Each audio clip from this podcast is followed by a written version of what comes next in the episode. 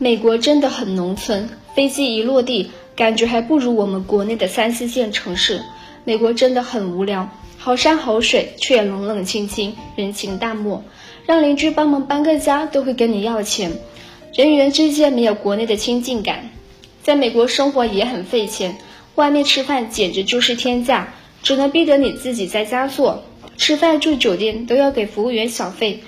家里有什么东西坏了，让人上门修理一次至少得几百美元，教育费用也贵得出奇，连快递都是又慢又贵。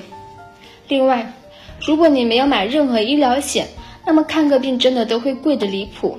很多人抱怨国内如何如何，其实国内各种服务、快递、网络购物非常方便，不是美国能比的。对于爱热闹的人来说，当你大晚上出门还能看到大排档人山人海时，你就会感觉很有烟火气。很多人吐槽国内人均资源少，但你以为美国的资源就是你的吗？如果没有一张绿卡，即使到了美国，那么你也只能打黑工，看不起病，上不起学。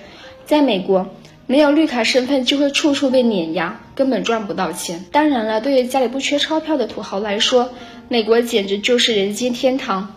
顶级的教育、顶级的医疗服务、顶级的享受、顶级的商业机会，样样都能是最好的。